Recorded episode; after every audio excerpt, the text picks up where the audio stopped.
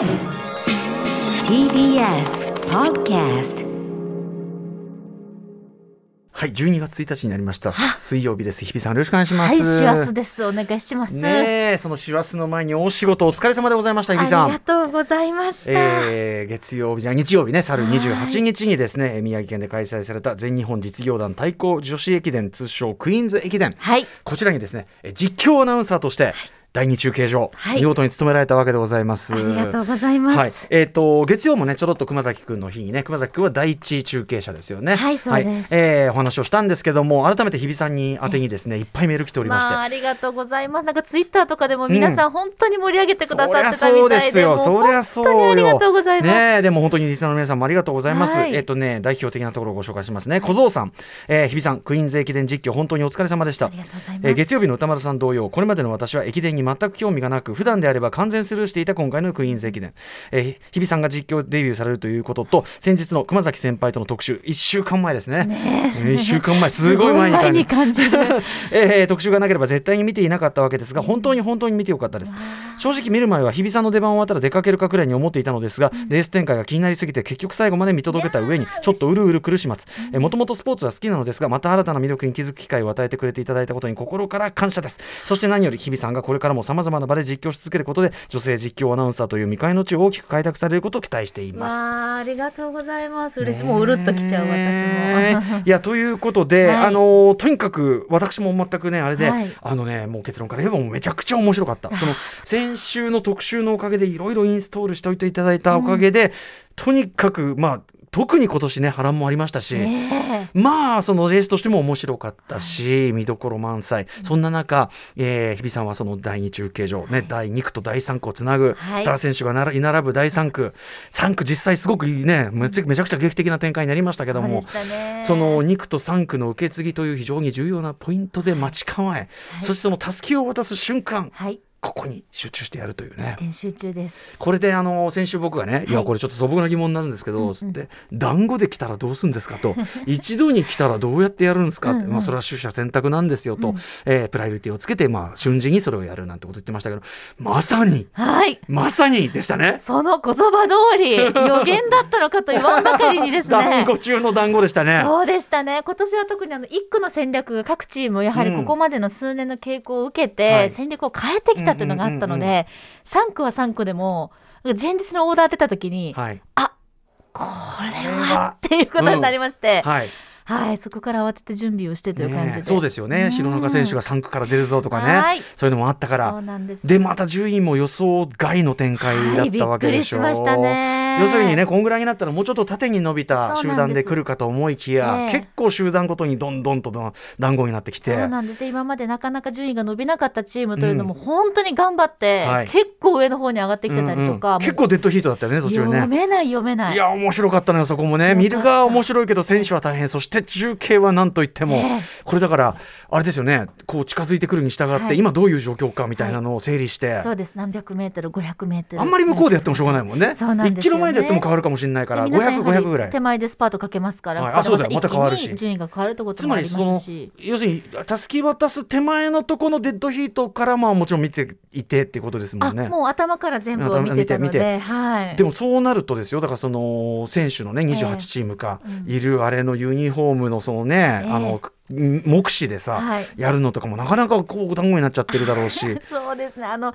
当日はあの予想に反しましてお天気がすごく良くて、快晴でございました。あの日差しが強かったものですから、思った以上にその場所によってですね、うんうんうん。その見え方ユニフォームのが違ったんですよもうね。あれはなんとかしてあげてみんな。なので朝一の時点でスタート地点は晴れてるのに、ええ。フィニッシュ地点は雨みたいな感じで、うんうんうんうん42.195キロでも全然そのなんて言うんでしょう天候が違っててうんまあ、そのその途中でも必死に、うん。1区の時とかも必死にユニフォームの色をこうはい。確認してたんですけど、うんうん。第二中継所の時は、ピカーってこうなぜか日が差しまして、うんうん一番見えづらい状態だった。いやだからもうあまずいって思ったんですけども、うん。なんとかなんとか心を整えて、うん。うん。はい、やりましたけど、ね、いや一番だからねあの熊崎君も言ったけど非常に大変な難しい局面だったけど、日比さんはよくねあのさばいていたと。いやいやいやもうありがたいです、うん。はい。何何より日比さんその実況初、まあ、初挑戦云々っていうのでね、もちろんこっちは気構えて最初は見てたけど、ええ。まあそのスリリングなレース展開も相まって、なんていうかな別にこう日比さんだからって気負いっていうよりはもう自然に。あ本当に、うん本当にあよかった。聞けましたし。よかったです。あの終わってみりゃ、そのなんていうのかな女子実況アナウンサーっていうのが、そのなんていうの一つの壁みたいに言われてること自体が、ね。えなんでっていうか、うん。えななんな何がん何の問題なんだっけってぐらい、うんうんうんうん。本当に何の問題もない、もう何の問題当たり前なんだけよど、うん、だからあの今後ともね、はい。もうなんかやっぱりレースの展開ももちろん素晴らしかったし、うんうん。選手の皆さんの全力も伝わってきて、うんうん思った以上に自分でこんな声出したことないっていう。やっぱりハイになってた。はい。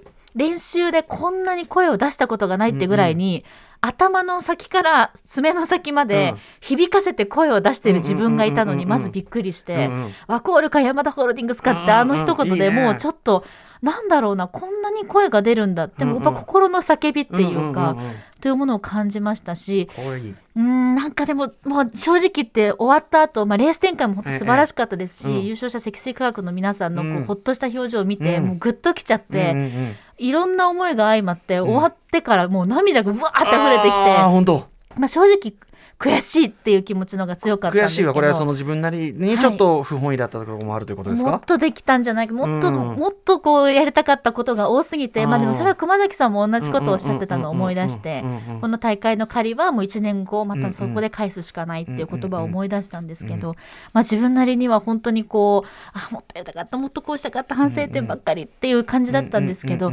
まあでもその見ていただいた皆さんがうん。本当に女性実況うんいいじゃんって言ってくださったことがもう何よ社りの大きな内的にも社会的にもね。はい、一歩だったかなと思うので、いやーよかったと思いますよ。そのこゴーンと声出ちゃったっていうのもまさに先週やってた、ええ。いやそれはもうだからもうね、あのいろいろ準備した上で無にして、あのレース展開なんならこう視聴者と同じエキサイトをね、はい。えっとこう共有する感じでやるんでいいんじゃないの？っていうまさにそれだったわけだから。そうですね。もうなんか理屈を超えていきました、うん。あのねでも実際そういう本当に僕僕も夢中になっちゃう夢中な展開だったわけだから、うん。ええ。それをなんかクールに機械的にやるのはおかしな話で、うんうん全然いいと思いますよ。あーありがとうございます。うん。あってだだから自然にいけたのと思う。よかった、うん。それあのあのあなんかすげえ読んでんなみたいな感じうんうんうん。するんじゃなくて、ええ。ちゃんとテンションが上がってるから自然に聞けたんだから、はいい、いんですよ。まあねこのごごちゃごちゃってなったったのは、うんうん。全然そうだだって見てる側も そんな細かい順番わかんないぐらいご覧になってたから 全然大丈夫だし、うん、でも初めてこう自分がお伝えするという立場の中で選手と一緒に並走してるっていう感覚が得られたっていうのは、うんうんうん。本当にあの選手の皆さんに感謝だなっていうふうに思いますね。だし、まあ、その僕らも先週その特集で教わったおかげでうんうんうん。並走している感覚とか、その各選手の背負ってるものであるとか、ストーリーみたいなものも分かったから、まあだからもうクイーンズ駅伝めっちゃ面白い、このこのコンテンツ面白っていうこう。ったー今私ゴールテープ切りました。しっかり。よかった。ねえさぞかし帰りのビールは美味しかったんでしょうね。もうねすごかったよ。あ すごかった。すごくもちろん木印ですよ。えもう木印。静かに飲静かに飲みます。で一人でねえ一人でね。あのうん。缶ビールを、まあこれ電車の座席に座って。座って、えでこうね美しい仙台のこう街をこう、見送りながらね。え秋です。綺麗な。はい、うん。で日がこう落ちてって。ちょうど夕日。夕日がこうふーっと落ちていってこう暗くなっていくわけですよ車窓が、え。プシュッ。うまっっていう感じえです、ね、史上最高にうまいでしょ。いやーなんかまあいろんな気持ちが相まってもちろんやったーっていう気持ちは正直なかったです、やっぱりあまりに反省点もたくさんありましたし。あそれもねね。ええいろいろこう、うんうん、あのしょっぱい思いももちろんあったんですけど、まあでもなんか、うん、ビールありがとうっていう気持ちになりました。最高に美味しいビールをいただいたということで。はいはい、ということで、はい。あのーお疲れ様でした。まいやずは本当に皆さんに見守っていただいたおかげです、ありがとうございました。いやいやあの逆にプレッシャーかけちゃってすみませんでしたって。いう。あの今後もさ、あのはい実況のお仕事あるでしょうし、はい。ね、あのぜひその際もあれですし、あとまあ単純にまたあの熊崎も言ったけど、あの次のね正月の駅伝とかも含めて、またちょっといろいろ教えていただくとこれだけ面白いのかというのがあったんで。ぜひ私もこれからも切り開いていきたいと思います。僕もねちょうど一仕事終えて録画ですみませんリアタイできなくて録画で見てたんだけど、ね、お酒片手にうん。見るには最高。その要はあの適度に、うん。その何も起きない時間も一応あるから適度にこうやってやりながら、うーんとこう乗り出して、ちょうどいいね。あじゃあちょっとこれついてこよう。ちょっと CM の間ついてこようちょうどいいですよこれ。いやー嬉しい。もう1月1日ニューイヤー駅でありますからもう。楽しみにしております。ぜひに、ははいいおつまみにしていただいて。おつまみ。いやでも本当にあのあの要はあの要はこっちが遅いっていうか、もう国民的にみんな見てるの。ね あれじゃないですか駅伝とかって、えなんでかようやく遅まきながら分かりましたという次第でございます。ありがとうございます、はい。それでは今日も始めてみましょう、はい。アフターシックスジャンクション After Six Junction. 12月1日水曜日、えー時刻は6時今10分です。ラジオでお聞きの方もラジコでお聞きの方もこんばんは。こんばんは。TBS ラジオキーステーションにお送りしているカルチャーアキデーションプログラムアフターシックスジャンクション通称アトロク。パーソナリティは私ラップグループライムスターのラッパー歌丸そしてはい水曜パートナー TBS アナウンサーの日々真央子です。どんなもんでもね分かって興味持ってみると面白いもんでね、本当にね。以前あれは90年代末ぐらいかなライムスターメンバー全員一斉にみんなのゴルフにはまったことがありましたゲームの。可愛いな。ミンゴルやってたんですよみんなで、はい、んで、でそれまでさ日曜の昼間とかゴルフやってるとあんだじじじいどもはなんか。みんなね揃いも揃ってね。ちっこい球を出せ服着て打ってなんなんだこれと思って。すとつまんねえなとか思ってたんだけど、ええルール分かってみたらゴルフ見るでも面白いなみたいな感じで すごいそういうもんだよね。みんなやるからには理由があるの人気があるものには理由あるのよ、それは。面白くなきゃやらないものそれは。うん。揃いも揃って。そうその頃ライムスターのメンバーとだからミンゴルの話題とかをずっとここでしてて喫茶店とかで いやこの間ボギー出してなんとかでさ隣のおじさんが結構聞こえようがしゲームはいいよなっつって。実際にゴルフやられてる方だからねそんなね、うん、そんなボギーなんか出せるもんじゃないみたいな。あなるほどね。そうね。はい。難しいものですけども、さあということでですね、あのすみません残りの時間でちょっとい。先週、ち先週ちらっと言ったんだけど、はい。どうしてもこれの話がしたいという、えー展覧会というかね美術展の話で、あの写真東京都写真美術館というね、えー恵比寿のガーデンプレイスの中にあったもう私は一番好きな美術館言っても過言ではないんですけど、今そこで開かれてるですね、えー松江泰治さんという写真家の方の「マキエタ CC」っていうね、えー今展覧会があってぜひこれの話をしたくってした。くっていうのはあのー昨日のその推薦図書昨日終わりましたけど、はい。あの昨日もちょろっと言いましたけどあの東京の生活史というね岸正彦先生、えーお話も伺いましたけど先週。あのそこを中心とするなんていうのかなその人の営みみたいなものをこうフラットに見るというかね。なんかそういうのでなんとなく今回の推薦図書とかあとまあもともと自分がこういいなと思うもの例えば森田義満さんの映画なんで好きかっつったら、あのー森田さん自身のこれ森田さん自身の言葉として記録されてるんだけど面白い人がいるんじゃなくて人間は面白いんだ。そういう視点の喜劇を撮りたい。なんか面白おかしいことが起こるんじゃなくてそもそも普通の暮らしが面白いんだよっていうような視点の喜劇を撮りたいみたいなことを森田さんはっきり言葉にしてだから好きなんだなみたいなのもあったりして、でねちょっとその視点で言うとちょっとこのねあの松江さんの写真っていうのは一見ちょっとその裏腹っていうか裏返しというかどういう写真かっていうとですねあのまあこう景色のね街、主に街山とかもあるんだけど街の写真で街をね、えっと巡光で撮ってルールがあるんですよね。巡光で撮って、えっと影とかが生じない。あと地平線が映らない。もう建町だけが建物だけがバーッと平面映ってる、えーみたいな。で全部の位置にピントが合ってるような状態、つまり非常にフフラットに平面に見えるというかこれ街バッと見えますよね。こうやると、もともと当然街ですから超立体物なんですけどそれがすごく写真という二次元表現の中でものすごく一種抽象的な模様のような幾何学模様のようなあの二次元の何かこうものに還元されてでそれをこうあの裏付けるかのようにこれ一個一個のタイトルは都市なんですけど都市の名前ズバリというよりはあの飛行機の空港のコードかな？あのだから英語3文字みたいな、ええアルファベット3文字みたいな感じで非常に抽象化された、うん、感じでそうだから一見すると本当の街なのかなって思うくらいに、鋭いですね。そう。見えますよね今、それ非常に鋭くてですね、ええマキエタ CC ってタイトルついてますけど、CC はこのシティコード、さっき言ったその街のコードですね。えーあのー空港コードみたいな、そのからついてるシティコードなんだけど、一方のマキエタシリーズっていうのは、同じような手法で街の模型を取ったシリーズ。で、それが並べられてるんですよ。だからまずは一番最初にこの写真展を集写真のね写真を見て、あの感じることはまずその全部どっちが作り物でどっちが本当か分かんないっていうか、うんうんやっぱりそのやっぱ極度に抽象化された状態っていうかそれで見えるわけですよね。でこうバーッと見ていくうちにですねまああ綺麗な屋根ばねすごく色とりどりのあこういうこうあなんかどこだろうなねみたいな、ヨーロッパっぽい感じだな、あ屋根の色が全部同じで綺麗だなとかね、ある中でこうバーッとこう見ていくと中にこうパッとこう出るとなんかままだ何の情報も入れてないんだけど、パッと見てあこれ日本だなと。うん日本よーく見ると確かに日本語の看板とかよーく見りゃあるけどそういうのが意識化される前からなんか日本だなと。で、まあ、実際あのこれとかだとにになんだけど日本なんだけど、じゃあなんでそう感じたのかなみたいなのを考えていくとああまあそのこういう窓とかこういうののサイズ感とか、あとまあちょっとやっぱり雑多な感じ。でも色合いとかは結構実は統一感があったりして、うんうんうんなんかまあとにかくこうあこういう要素が日本だって感じるようなとこなんだみたいなので細部にちょっと目を凝らすようになったわけですよ。でそう思っていくとさっきまでのすごく抽象的な模様に見えたヨーロッパの街並みとかももう同じことなわけじゃないですか。うんうん。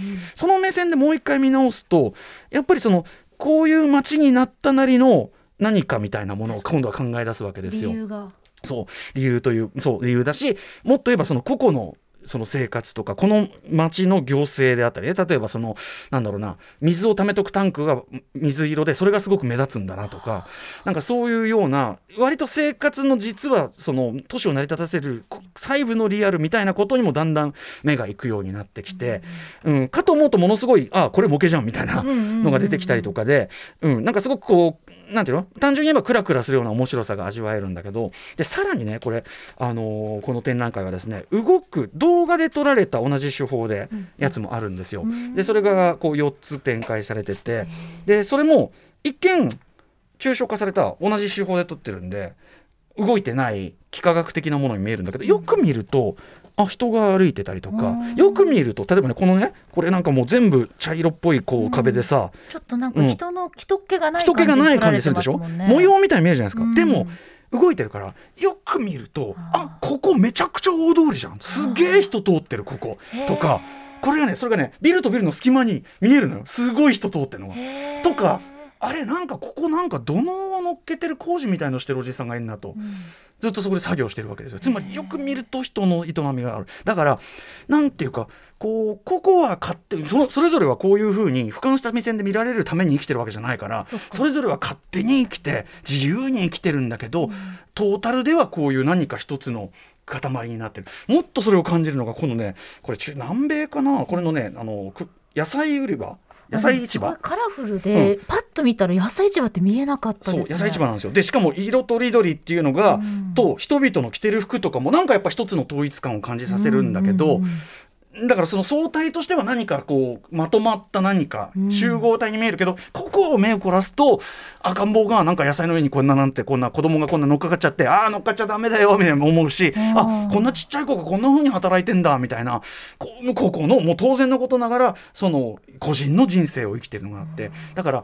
なんかこう都市というものを構成しているそれぞれの個々の人生とでも相対で見ると何かこうなんていうのかな我た我々を構成する一塊としての都市とうんちょっかとした規則性という規か則性とかもっと言えば時代とかかもしれないしみたいなものがすごくこう写真同じ写真で同じ作品なのにこう見るたびにこうなんか違う層で見えるっていうか感じでそれがすごくですねあの今回の推薦図書の一連のうん。あの得た考えとかとも通じる感じへでー。というのは僕の感じ方で、うんうんあのこれ写真のどど素人なんで私もあの僕の感じ方だってまた全然違うこうあれもあるんでしょうけども、うんうんはい、なんかちょっと僕はちょうどそういうモードで東京の生活史モードで、うん。はい、うんあの見に行ったのでめちゃくちゃちょっとだって乱暴な言い方すればただ街を撮ってるだけですけど。そうなんだけどね。だからこそそこに何かこう、うん。規則性であったりストーリーであったりっていうそうね。受け取り手のこう想像力もよりかきたてられますよね。それがすごい極度に抽象化されたように見えるような手法でやってるので。なるほど、はい。すごい。松江泰治さんの「マキエタ CC」という、えー展覧会東京都写真美術館で現在やっております。ずっと見ていつまでだっけなその辺は調べてくださはい。い。はい写真美術館です。はい、えー図録も素晴らしい、へー。この図録を推薦図書にしようかなと思ったぐらいでございました、えーありがとうございます。すいません。ごめんなさいね。ベラリベラリとねなるほどと思いました。うんはい、ぜひお時間できたら日比さんも行ってみてください、1月23日ま1で月やってるという23ことですよ。永遠同然というね なことはないですすぐ終わりますからねいはい今日は何をやるのかな？はい、ご紹介していきます。まずはこの後すぐカルチャー界の気になる人物動きを紹介します。カルチャートークのコーナーです。今夜は中国カルチャーに詳しいライターの小山ひとみさんが登場。中国エンタメ界の最重要人物、アーティストにしてプロデューサーのジャクソン・ワンさんを今押さえておくべき理由について伺いますジ。ャクソン・ワンさん、この名前覚えて帰ってちょうだいねってことですね。えーそして7時からは日替わりでライブや DJ プレイをお送りするミュージックゾーンライブダイレクト。今夜のアーティストはこちら。先週11月24日にセカンドフルアルバム OG マジック OG ミュージックをリリースしたばかりスイングラップユニット SOFFet からヨーヨーさんによるソロプロジェクト YoYo the Pianoman が番組久々の登場ですはい、その後7時40分頃からは期間限定のエンタメ紹介投稿企画コンテンツライターアーマゾーンお送りします。ありがとうございあざーすそして8時台の特集コーナー Beyond The Culture はこちらです。2021年で一番すごかった文房具はこれだ決定会議。バイ文具ジャン。さあ本日からいよいよ12月いよいよ年の瀬ということで当番組の今年を振り返る企画ベスト企画的なものがドドッと増えていきます、そのトップバッターは文房具トークユニット文具ジャムのお三方です。はい、コロナ禍以降ですね、こテレワークもすっかり馴染んだこのご時世の中で、一体どんな新しい文房具が生まれたのか、また今年大豊作だったというボールペンの中での決定版はどれなのか、実はもう歌村さんも使っているものがあるんですけれどもね。ちょっ。と私今投入しちゃってあーあのエナージェルから遠いとこ来ちゃったなこれ。エナージェルもいいんだけど好きだよ。今でもエナージェルは好きだよ。うん。でも今これを使ってるというものもあるんですが、はい。今年の文房具シーンの動向を文房具トークユニット文具ジャムのお三方文具王高畑正幸さん木立拓さんそしてタコ壁氏さんに伺いたいと思います。さあそんな感じでいってみましょうかね。それでは、アフターシックスジャンクション行ってみよう。After Six Junction.